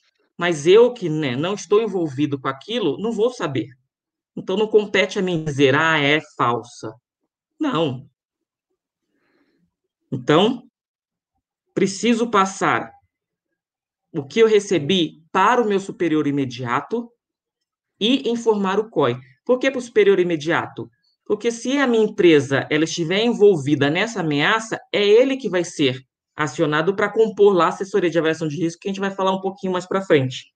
Então, já pensou? Eu não falo para o meu chefe e ele é chamado. Como assim? Não, não estou sabendo que é ameaça de bomba é essa. Então, eu preciso passar as informações para o meu superior.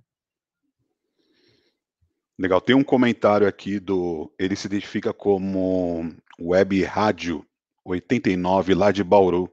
Ele fala que ele passou por isso, que sentiu na pele é, recebimento de, de um aviso de ameaça de bomba, isso na época da Copa do Mundo, lá em 2014.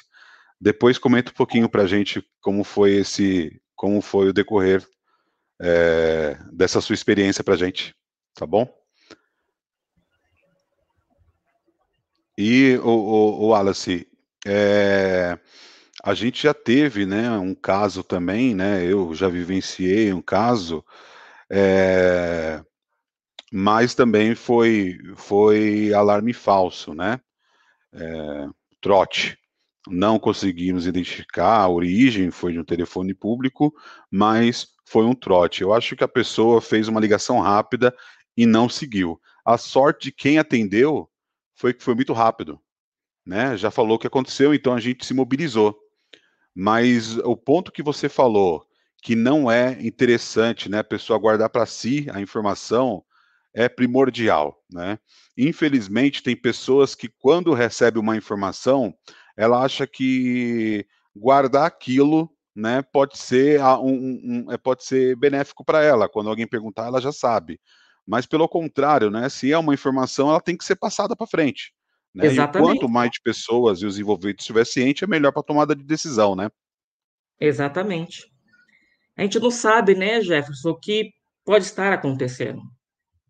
E assim como a gente também não tem a expertise, né? A gente não tem visão de raio-x, nós não somos mãe de Ná para prever, né, que aquela ameaça é verdadeira. Não temos, não, não temos esse dom, né? Então, tem que ser levado a sério. E um fato assim que eu gostaria de compartilhar e que acredito que a maioria dos aeroportos, né, hoje enfrentam é a questão de que quando existe certa situação, o funcionário da comunidade aeroportuária informa que, ah, não, isso não é comigo, isso é com a segurança. Né? Hoje, né, a gente precisa lembrar lá de Istambul, né? Os volumes que foram abandonados no saguão do aeroporto, que explodiram o saguão e feriram várias pessoas, é uma realidade, pode acontecer. Então, hoje é muito comum os aeroportos se depararem, né, com bagagem abandonada no saguão, com volumes, caixas abandonadas, e eu percebo assim que o pessoal não dá nem importância, o funcionário passa ao lado daquele volume, daquela bagagem abandonada e não cumpre o simples protocolo que hoje existe, que é informar a segurança. Eu vi alguma coisa que está colocando em risco a instalação aeroportuária, a segurança das operações aéreas, é só ligar no centro de operações de emergência. Né? Hoje, o aeroporto, por um requisito de legislação, é obrigado a fixar em toda a instalação o telefone de contato do centro de operações de emergência, basta ligar. Não é a pessoa que o funcionário que está passando ali vendo que vai pegar aquele volume e levar lá para a segurança. Não. É só informar todos, né? A segurança é um dever de todos, todos precisam contribuir. Então, em Guarulhos, a gente enfrenta bastante este problema, né? Então, aí, por um requisito normativo, o operador do aeroporto ele precisa executar o teste AVSEC. Então, um dos testes é abandonar volumes pelo saguão do aeroporto. E te digo que eu tenho, assim, surpresas inexplicáveis aonde o volume fica ali abandonado por mais de 10 minutos, vários funcionários passando por ali. O próprio funcionário da empresa aérea que está ali no check-in, onde o volume está abandonado, não dá importância. E se for um volume com artefato explosivo? E se for um Istambul no nosso aeroporto aqui no Brasil? O que, que a gente vai fazer? Hoje, a segurança ela acaba sendo reativa demais, Jefferson. E isso precisa mudar. Essa cultura precisa mudar. Nós temos que nos acostumar a ser preventivo. Temos que nos precaver de que algo possa acontecer. Tudo bem, nunca aconteceu no aeroporto, né? do Brasil de um saguão explodir, de um carro-bomba entrar no saguão do aeroporto. Olhe lá. Eu acabei de contar, né, aqui para todo mundo que o ex-funcionário do estacionamento deixou lá o artefato explosivo no caixa do estacionamento. E se a funcionária fizesse que nem essa bonitinha figurinha aqui, essa bonequinha, tapasse os ouvidos, fechasse os olhos, ignorasse? Íamos entrar para as estatísticas, íamos entrar para os registros históricos, né? O Terminal 3 já teve lá um cidadão romântico que entrou com seu carro dentro do saguão do aeroporto para fazer uma declaração de amor para a noiva que estava chegando no voo. E se fosse um carro-bomba? Então a gente precisa estar atento ao que está acontecendo ao nosso, ao nosso redor. Então, se eu vejo um volume lá abandonado, eu preciso informar a segurança. Eu preciso ligar no COI. Eu preciso abordar a segurança e falar: ó, ali tem um volume. E nesse teste, Jefferson, e eu simulei ser o passageiro, abordei o funcionário do aeroporto, que não era da segurança, e falei: nossa, ali tem um volume abandonado. Eu passei indo para lá, agora estou voltando e aquela bolsa continua ali. Ai, não, não é comigo, é com a segurança. Você tem que falar com a segurança. Não é assim. É. Eu não quero, assim, vivenciar nas notícias que um aeroporto teve o seu saguão destruído por uma bagagem abandonada com uma bomba dentro. E eu acredito que a maioria dos que estão aqui, nem digo a maioria, acho que, acredito que todos que estão aqui não querem ver isso. Porque não é só que nem eu, ah, vai destruir o aeroporto que eu trabalho. Não. Volto naquela primícia lá, pela questão de se preocupar com as pessoas. Nós, seres humanos, temos que começar a pensar assim, na segurança das pessoas, né? Nós estamos numa fase e num momento que veio acontecer que, que está mostrando isso que o próximo é importante.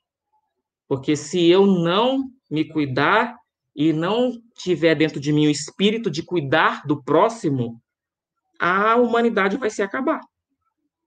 Então, a segurança é um dever de todos, não é só do segurança do aeroporto, não é só do guardinha, não é só do APAC, é de todo mundo. Então, a confirmação da veracidade da ameaça compete às autoridades. Perfeito. Mas nunca deve se ignorar uma ameaça.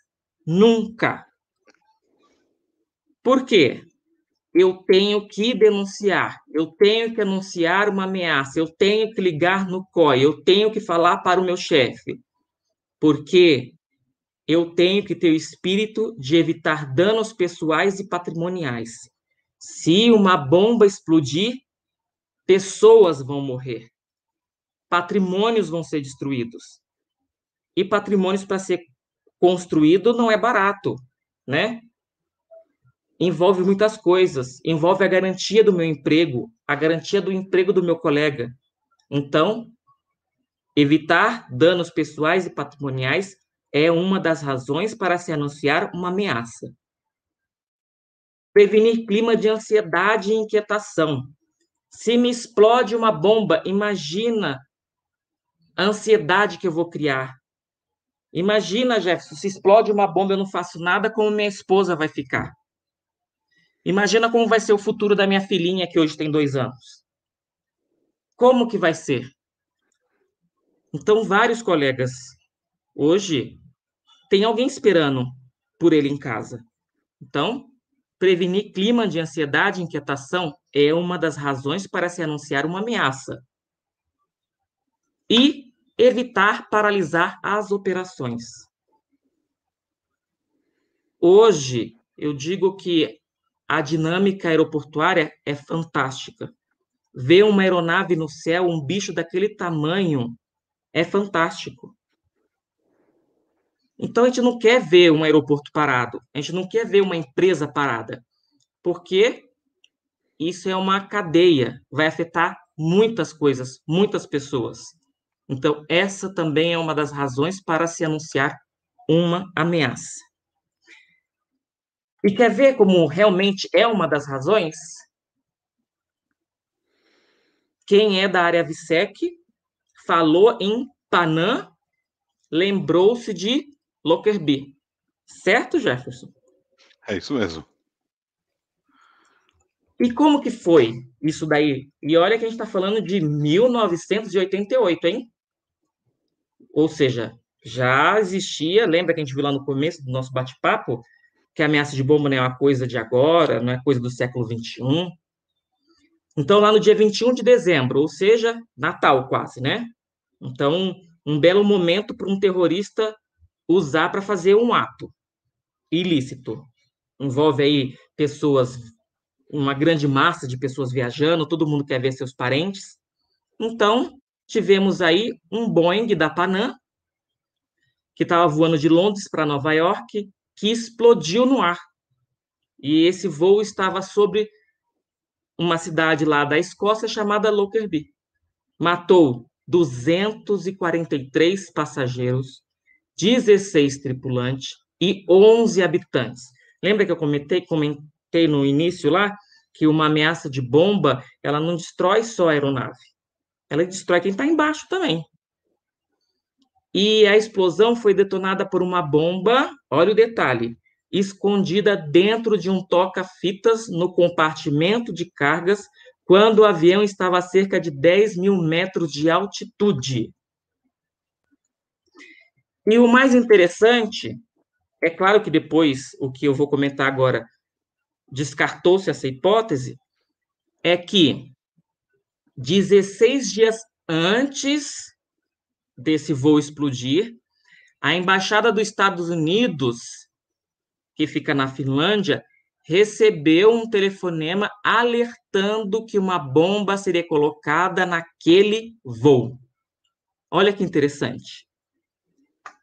Aí que na época se levou a crer que ignoraram a ameaça. Então, olha o que acontece se a gente ignorar uma ameaça de bomba. Eu não sei se é verdade. Eu não quero ter um Panam de novo.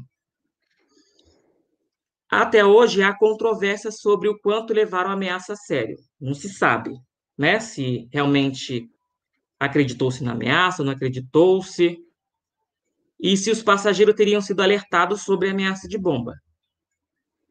Só que mais tarde, diplomatas alegaram que a conexão entre o telefonema e a bomba havia sido mera coincidência.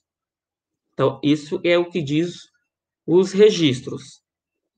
Mas se realmente fosse alguém que passou ameaça de bomba e ignoraram. Então a gente precisa levar a sério. A gente precisa se comprometer. A gente precisa encarar que uma ameaça de bomba pode ser real.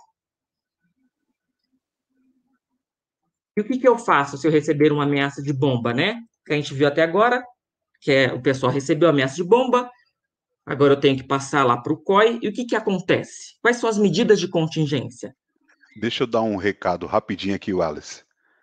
Pessoal, quem tiver pergunta para fazer, fica à vontade. Pode escrever aqui no chat, que daqui a pouco o Wallace vai abrir o espaço para eu ler as perguntas para ele, tá bom? É... Wallace, tendo muita interação aqui, tá? O pessoal está contribuindo, vai gerando até discussão, opiniões, tá bem legal no chat. É, o Léo Beckman está dizendo que está sendo show, tá? E está agradecendo pela, pelo aprendizado.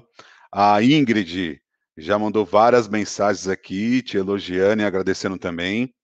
É suspeito também falar algo sobre esta pessoa. E tem vários outros amigos é, da aviação e outros que nem é da aviação também comentando, tá? Então acho que está bem interessante Maravilha. aqui o diálogo. E, cara, pode continuar. Ah, um recadinho também.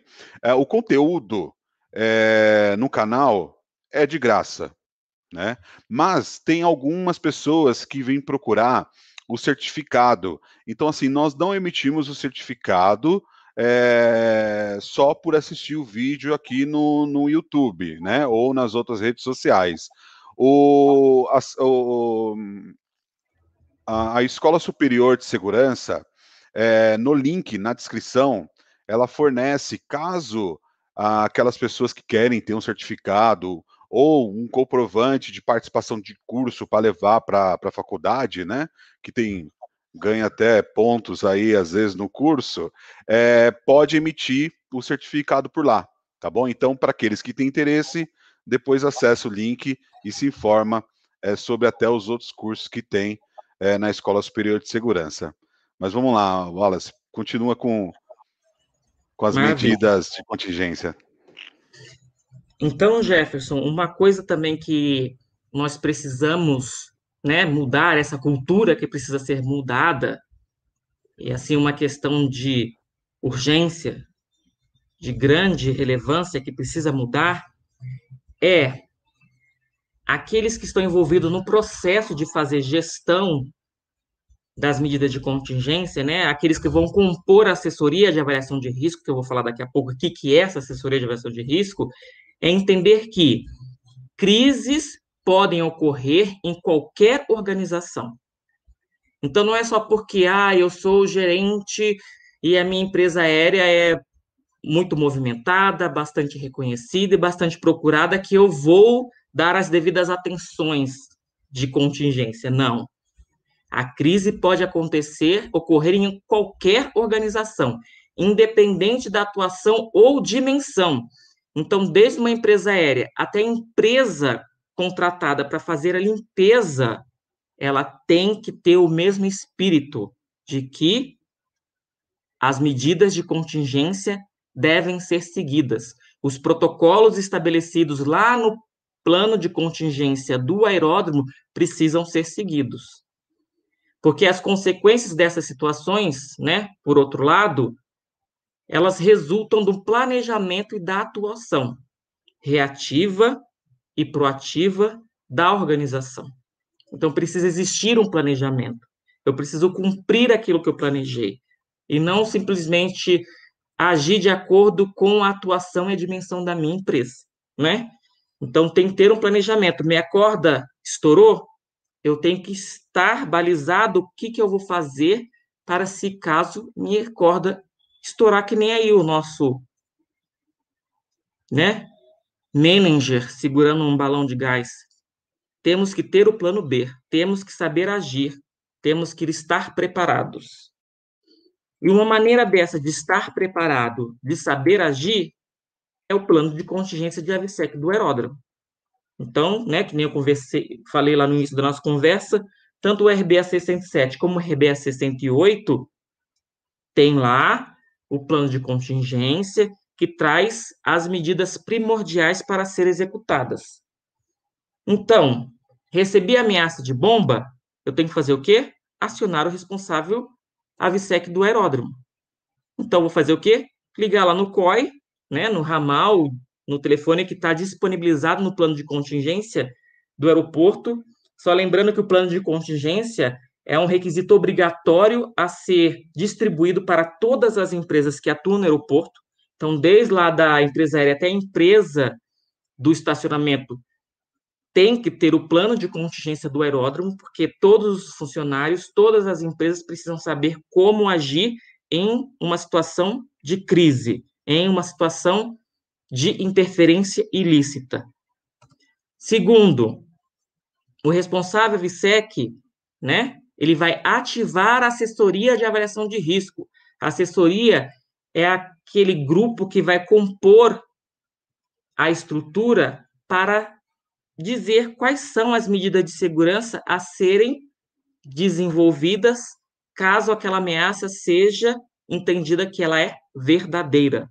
Então, é de lá que vai partir as medidas de segurança. Então, as medidas adicionais de segurança e as ações de respostas, elas seguem de acordo com a classificação de ameaça, lembrando, definidas pela assessoria de avaliação de risco, aonde a ameaça ela pode ser verde, quando não tiver nenhuma ação para ser executada. Ela pode ser âmbar, quando tenho alguma ação para ser feita, ela não é específica, mas ela representa o potencial risco. E vermelha, ela é específica, ela precisa de medidas adicionais de segurança.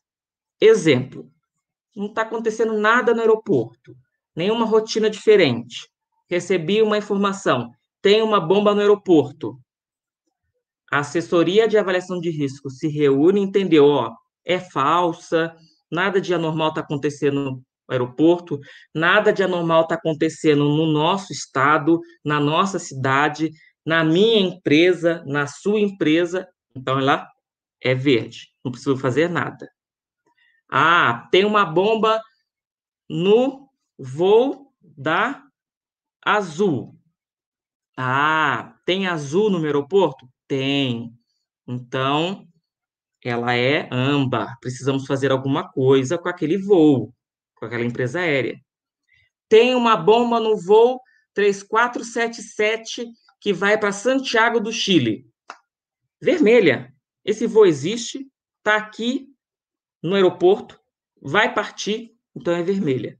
Lembrando, é a classificação realizada pela assessoria de avaliação de risco. Aí, Jefferson, não pode acontecer que nem já aconteceu por algumas diversas vezes no aeroporto de Guarulhos, aonde a empresa viu lá que ah, aquela imagem na, no, do raio-x daquela carga é suspeito. Vou passar o K9. Ah, ele sentou. Ah, então liga para a polícia. Manda a polícia vir aqui. Vamos isolar. Vamos levar essa bomba lá para a posição de detonação. Não. Não é assim que o protocolo diz. Recebi uma ameaça, identifiquei, né, uma situação de que é uma ameaça, eu tenho que ligar no COI. Eu não tenho eu, empresa tal, XPTO, fazer o procedimento que eu julgo pertinente. Não. Aí eu desloco o recurso humano, desgasto a infraestrutura para fazer uma coisa que não era verdade. Uma coisa que, se fosse analisada em conjunto com os membros que está estipulado lá nos RBACs para compor a assessoria de avaliação de risco, não é adequado. Então, o protocolo precisa ser seguido. Eu, empresa XPTO, não posso agir por conta própria. Não posso, ah, esse procedimento é melhor para mim. Assim como já aconteceu de montou-se assessoria de avaliação de risco e todos entenderam que aquela ameaça é falsa. Saiu-se da assessoria, né? Virou-se as costas. Ah, não. Vou ligar para o meu gerente e vou falar: ó, oh, falaram que tem uma bomba no aeroporto, mas eu acho melhor a gente pegar e inspecionar todas as bagagens despachadas, todas as cargas de voo doméstico. Não, vamos fazer isso. Se classificou-se como verde, não tem nenhuma ação para ser executada fora da assessoria. Então, se eu tenho dúvidas, epa, ó, assessoria, vamos se reunir de novo e reclassificar essa ameaça, porque eu tenho suspeita. Eu tenho uma informação aí de que vai ter o embarque digital fulano, então eu enxergo como um risco. Então, precisam ser seguidos os protocolos. Assim como precisa ser encarado que uma ameaça pode ser verdadeira. Eu costumo, Jefferson, falar durante o ESAB a seguinte coisa, que pior do que o inferno é esperar por ele, né? Não tem algo pior do que esperar pelo inferno. Por quê? O problema está aí e deve ser resolvido. Isso é fato, né? Recebi ameaça, o problema está aí, tem que ser resolvido. Então, o primeiro, pra, o primeiro plano, o primeiro passo é traçar um plano de ação. E esse plano, ele deverá contemplar os piores cenários. Porque eu não sei, né? Ah, não vai acontecer. Então, tem que traçar os piores cenários. E os mais prováveis, sempre. E, além disso, eu preciso simular o pior cenário e estar preparado para ele. Eu não preciso esperar só agir quando acontecer. Eu tenho que me preparar. Porque em momentos assim, a falta de planejamento, né, e a adrenalina gerada pelo desconhecido, ele pode gerar atitudes desastrosas. Então, se eu tomo por conta própria a decisão de tal ação, eu posso trazer uma situação desastrosa. Eu posso colocar em risco a operação da aviação civil. E depois não adianta ficar arrependido, né? Então, temos que nos planejar. E como eu sei que eu estou preparado? Como eu sei? Ó, na crise, precisamos sempre ter isso em mente. A sorte, ela conta pouco e o preparo muito. Não adianta dizer, ah, nunca aconteceu com a minha empresa, então é agora que vai acontecer. Não. Temos que sempre ver o que pode ser feito como prevenção. Lembra que eu comentei que hoje nós temos a cultura aí de ser reação, reação e reação. Precisamos mudar isso. Eu tenho que ser prevenção, prevenção e prevenção. Porque se eu prevenir, aquilo não vai acontecer. Eu vou conseguir mitigar os problemas. Eu vou conseguir evitar que uma tragédia aconteça. Então, não posso contar com a sorte. Não posso tampar o sol com uma peneira. Não posso acreditar que, ah, eu com guarda-chuva não vou ser baleado, que nem está no desenho. Não posso ser que nem um cego num tiroteio. Ah, ele é cego, não vê, então não vai levar um tiro. Não. Não podemos contar com a sorte. Jamais, Jefferson. Jamais. Então, como que eu sei que eu estou preparado? Desenvolvendo um programa de treinamento em gerenciamento de crise. Eu tenho que ter um programa de treinamento. Eu tenho que treinar. Eu tenho que ter uma equipe preparada para saber agir frente a uma situação de crise. Lembra não posso contar com a sorte. Ah, ele fez o curso Avisec Operador de Aeródromo, então ele sabe o que tem que fazer. Não. Lembrando que o ser humano, logo que é treinado, ele vem num patamar linear perfeito. O dia a dia vai fazendo com que aquele treinamento vai perdendo a sua eficácia e a sua eficiência. Alguns processos vão sendo esquecidos. Então, aquele linear começa a entrar numa linha de decadência. Então, ter um programa de treinamento é essencial para um gerenciamento de crise. Tenho que envolver toda a direção e gestores da empresa, sempre. Eu, Jefferson, costumo dizer que hoje o aeroporto de Guarulhos ele tem uma situação ideal que toda empresa deveria ter, né? Nós conseguimos e roubamos aí o diretor de operações de vocês, hoje ele está aqui no aeroporto de Guarulhos, é um gestor de uma competência extrema, sempre envolvido com a operação, sempre interagindo com os problemas e riscos que existem. Então, toda a direção e gestora de empresa precisa ser assim, porque sendo assim, a empresa consegue estar preparada para um gerenciamento de crise. Então, não é porque eu sou, ah, eu sou gerente, eu sou diretor, eu só vou fazer a gestão do processo, eu não tenho que me envolver com a operação, eu não tenho que saber como é o procedimento, o que está escrito no plano de contingência do aeródromo, não preciso. Tem lá o supervisor que faz, tem lá a equipe operacional que faz. Não. Toda direção, todos os gestores precisam estar envolvidos. E fazer brainstorm de possibilidade de crise no negócio é extremamente importante. Sempre revisitando o que poderia acontecer, se o que está sendo feito está correto, buscando aí a sinergia, que é o que eu costumo dizer que não é porque eu estou no aeroporto de Guarulhos que eu não vou entrar em contato com outros operadores para saber, ó, oh, empresa aérea tal, o que, que acontece lá no seu aeroporto? Como que é lá? Então tem que sempre estar tá aí, tendo essa sinergia, buscando a interação. Porque a pior crise é aquela para a qual não estamos nem um pouco preparados. Né? Lembra do caso Panam, né? Temos que estar preparados, temos que ter sinergia, temos que ter o envolvimento de todos.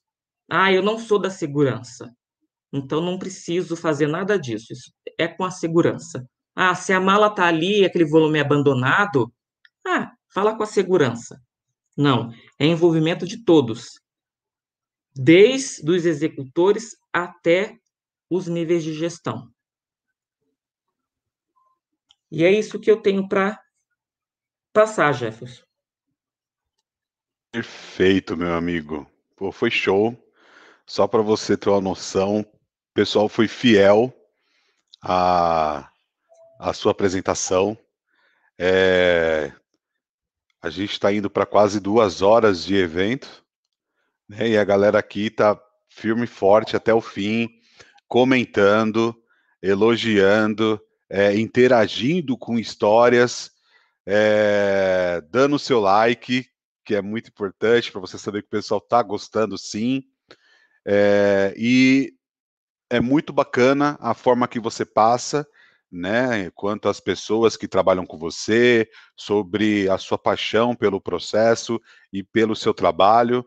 É, eu estou vendo os amigos o tanto que comenta é, da sua capacidade e como orgulha em trabalhar com você. Eu vi mensagem também de alguns parentes aqui é, que, que estão presentes, é, prestigiando o evento. Agradeço deles ter liberado esse tempinho, tempinho não, né? Duas horas da sua quarta-feira, valiosa presença perto da família, mas eu tenho certeza que é, esses, essas duas horas que você que eles disponibilizaram você para a gente é, foi para um é, foi bom para todo mundo que veio aqui e pôde ter essa aula contigo, tá? Eu fico, é... eu fico, fico bastante feliz, Jefferson. Muito, muito, muito. Eu costumo dizer, falo até para minha esposa, não há dinheiro que paga o reconhecimento. Não há dinheiro que paga a oportunidade de você poder compartilhar a sua vivência, seu conhecimento com as outras pessoas. E eu, né, sempre deixo isso bem claro para todo mundo que o aeroporto de Guarulhos é como se fosse um filho para mim. Então, quando vejo doente, eu quero dar o remédio certo para ele. Então, é um filho. Trato com muito carinho, tenho muita felicidade e gratidão por trabalhar no aeroporto de Guarulhos, de ter os gestores que hoje eu tenho e de ter tido a oportunidade de vivenciar com aqueles que estiveram lá no aeroporto de Guarulhos. Eu me sinto hoje um profissional muito feliz e fico muito grato por toda essa manifestação de carinho de todo mundo que está aqui presente. Pô, perfeito. Wallace, é só antes de eu te dar um, um, um final aí, tá? É, mais uma vez, agradeço a todos que participaram é, tem vários amigos né, em comum nosso, né? É, outras pessoas que ainda não conheço, mas eu tenho certeza que vão lá procurar nas redes sociais e a gente possa interagir, é, tirar dúvida. É, o, acabei de ver aqui a mensagem também do Wesley, o, o, gerente de security do aeroporto de Viracopos. Obrigado aí pela presença e estar tá aqui com a gente. É, a Kelly ficou até o final aqui, Ingrid, Lucas, muito bom. Manuel, dizendo que você está sendo um mestre aí, tá? E oh, eu, eu, sei que a gente não combinou, tá? Eu sei que hum. a gente hum. não combinou. Mas se você, né, para quem para quem tiver vendo agora, abriu aqui, né? O Wallace é um especialista de segurança com mais de, de 13 anos aí de experiência tem vários certificados, é, tanto pela ANAC quanto pela ICAO, é, demonstrou aqui vasta experiência no tema de ameaça de bomba e plano de contingência, é um amante aí do AVSEC, e se o Wallace pudesse dar uma dica para quem está começando na área AVSEC, coisa rápida, tá? Uma mensagem. É, que mensagem você poderia falar para quem está começando agora? E também começar com essa paixão que você tem. Ó, Jefferson, eu diria uma simples palavra: determinação. E atrelada à determinação, paixão pelo que faz. Porque não adianta nada, né? eu tá lá trabalhando no raio-x, eu tá lá trabalhando no controle de acesso, eu tá lá trabalhando numa empresa aérea sem ser aquilo que eu gosto de fazer, não vai resolver nada. Então eu tenho que ter discernimento, paixão e comprometimento. Eu tenho que fazer o que eu gosto. Porque pense, fazer o que não gosto é horrível. Sai mal feito. Imagina você vai lá fazer um bolo. Não gosto de fazer bolo. Não sei como faz um bolo. Li a receita, tá lá escrito como que faz, mas não gosto de fazer. O bolo vai ficar ruim. Vai queimar, não vai agradar ninguém. Então não tem que ter determinada profissão, estar numa determinada função só pelo dinheiro. Repetindo, né? Há coisas que o dinheiro não paga. Então não posso fazer só vislumbrando o reconhecimento financeiro. Tem que fazer porque eu gosto, porque eu tenho uma, primi uma primícia, porque eu tenho uma paixão. Então, se gosta do que faz, as legislações estão aí, então se mergulha, encara, vai fundo. Oportunidade para se capacitar, Jefferson, tem, existe. Agora basta querer, basta gostar. Então é isso que eu deixo. Perfeito. Determinação e paixão. Genial, cara. Eu tenho certeza que quem pegar essa mensagem vai guardar com carinho e levar aí para na sua formação profissional no ramo da, do AVSEC. E para quem acompanha até o final, agradeço mais uma vez. É... Márcio disse que chegou atrasado, que estava em outra aula, mas, meu amigo, vai ficar gravado, assiste, vale a pena. Pessoal, compartilha com os amigos. Eu tenho certeza que esse material é duas horas de aula pura, né? Coisas que a gente não tem preparado aí no mercado mas agora a gente tem duas horas de, grande, de um grande profissional e, e muito querido por todos. É, um conteúdo de extrema importância. E, por favor, compartilha, entre nas redes sociais, acompanhe o Inhavisec, vai ter várias novidades. Já, eu criei um grupo no Telegram, é, projeto Inhavisec, algumas pessoas já acessaram. No Instagram do Inhavisec, você vai ter uh, o acesso direto ao Telegram e lá esse material apresentado pelo Wallace, eu só compartilho lá dentro para quem estiver participando do grupo, para a gente ter uma interação, tirar dúvida, abrir debate e poder trazer mais conhecimentos aqui no InhaVSec. Wallace, e, e Gerson, fica à vontade aí para se despedir, cara. Quem quiser me procurar, eu fico lá no aeroporto de Guarulhos, estou à disposição aberto a ajudar, a interagir, a contribuir da melhor maneira possível. Eu vou fazer até aqui usos da, das palavras do comandante Miguel Dal, de que nada é meu, nada é meu. Então, compartilhar é a melhor experiência que nós temos hoje no nosso dia a dia. Então, esse conhecimento não é só meu, os documentos que se criam não é só meu, é de todos. Então, compartilhar informações, o que eu vivi, o que eu aprendi, o conhecimento que tenho não é só meu.